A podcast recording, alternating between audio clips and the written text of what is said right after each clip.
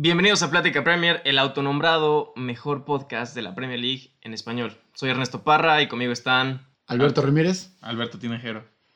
un Citizen, un Gunner y un Red. Qué mejor para discutir la Premier League. El tema de hoy es Pochettino afuera, Mourinho adentro. Albert, Ok, creo que es eh, un cambio sorpresivo. Por lo menos a mí me tomó por sorpresa la destitución de Poch. No era tal vez algo que se pudiera prever a un corto plazo. Veíamos que Spurs tenía un mal comienzo, una temporada difícil, pero no, no creí que fuera a ser tan rápido su, su salida. La entrada de Moe, mm, no sé, no me convence todavía del todo.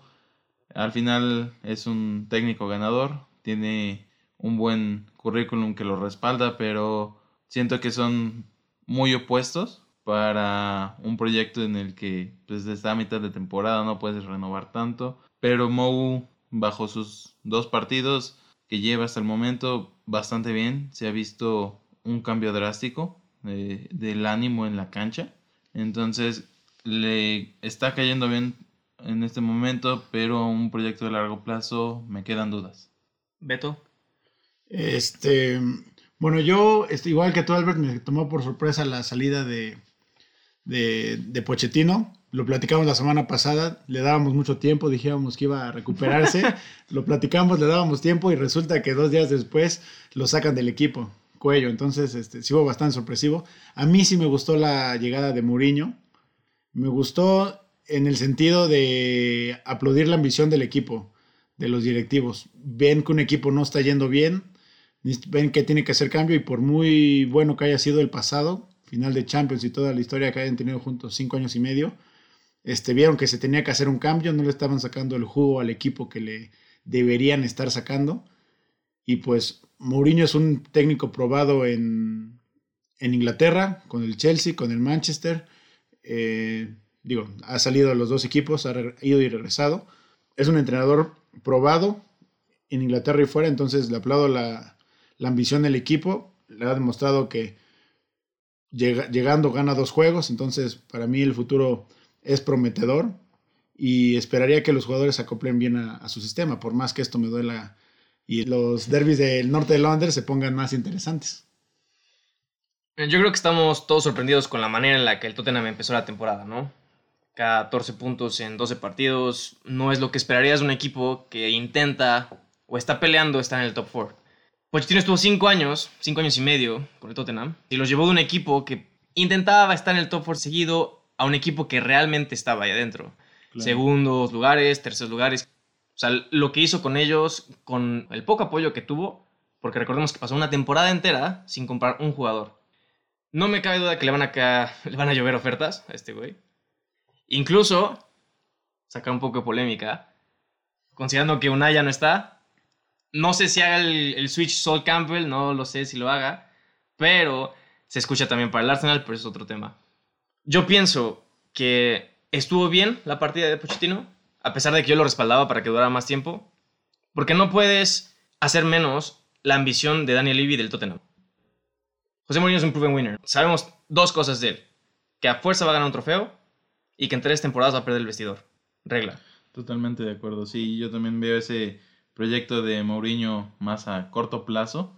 Creo que un gran proyecto que tenía Spurs con Pochettino no pudo culminar con trofeos y no quieren dejar caer. Llevan un buen momentum de unos 5 años.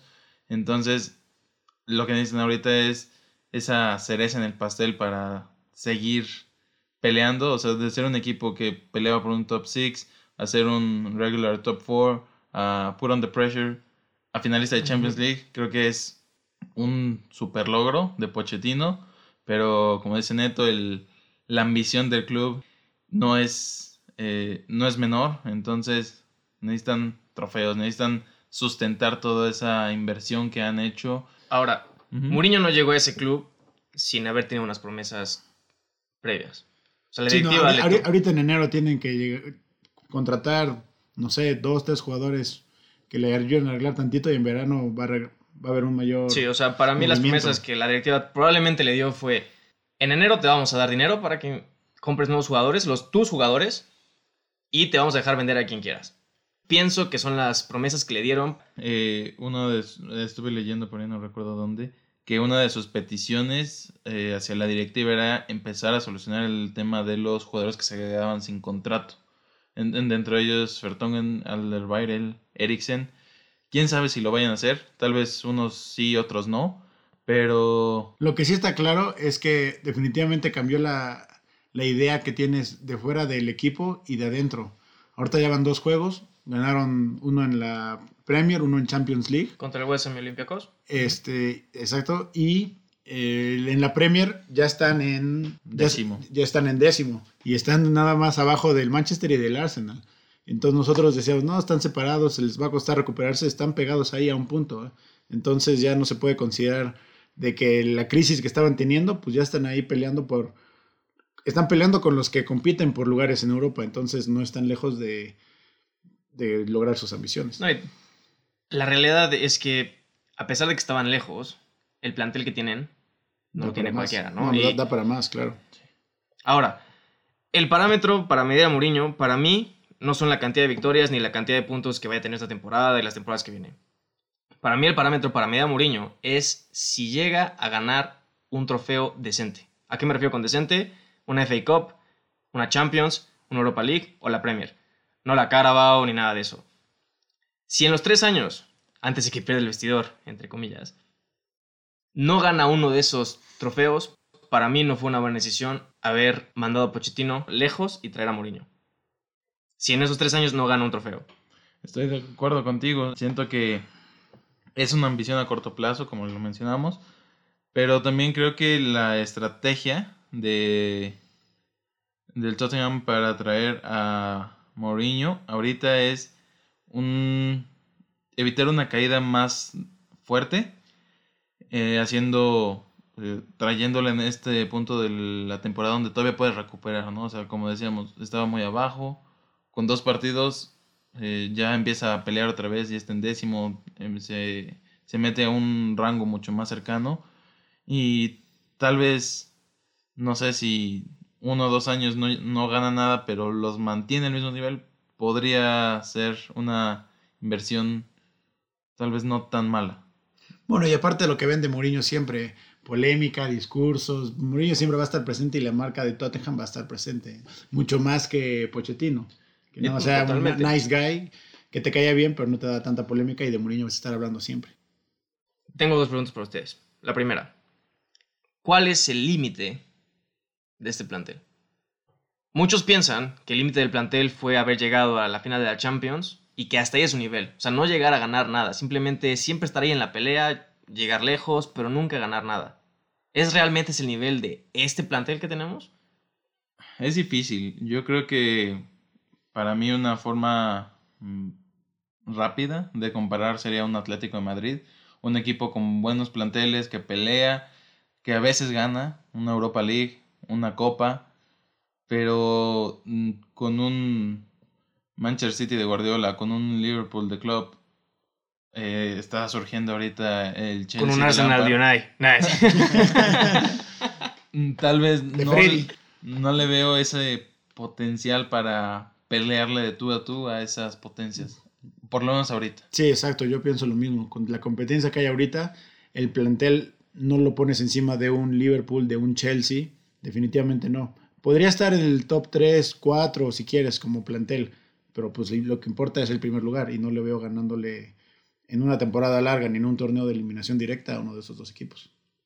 ¿Dónde queda el Tottenham en esta Champions y en esta Premier? Mm, eh, difícil decisión. Yo creo que después de lo visto en Premier League, podría estar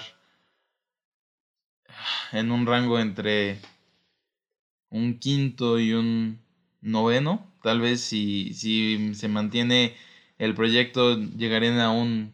Yo te voy a dar, califica a Europa League. Con Mourinho van a calificar a Europa League, se van a quedar ahí en los números, van a mejorar, van a quedar en Europa League.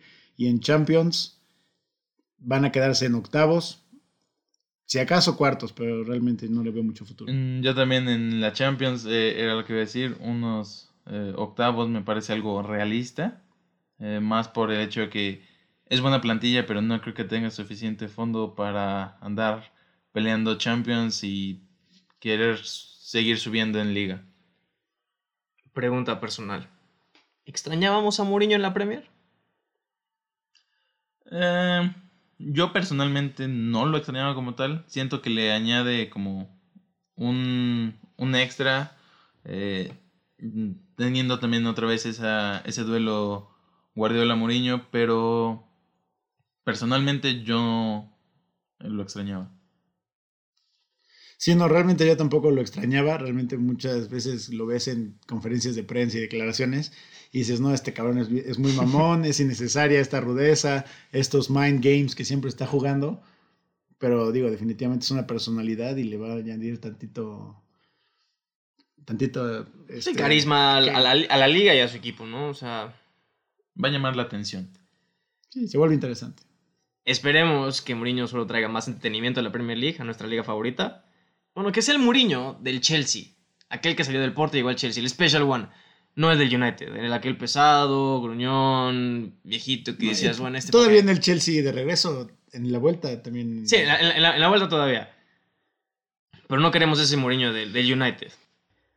Regresando a Mauricio, bueno, regresando a Poch, si a Pochettino le empiezan a llegar ofertas de la Premier, él podría tomar un equipo del top 6 o debería tomar un equipo de media tabla para abajo. Yo personalmente no creo que Pochettino tomaría, por lo menos en un corto plazo, tomaría un equipo de Premier League.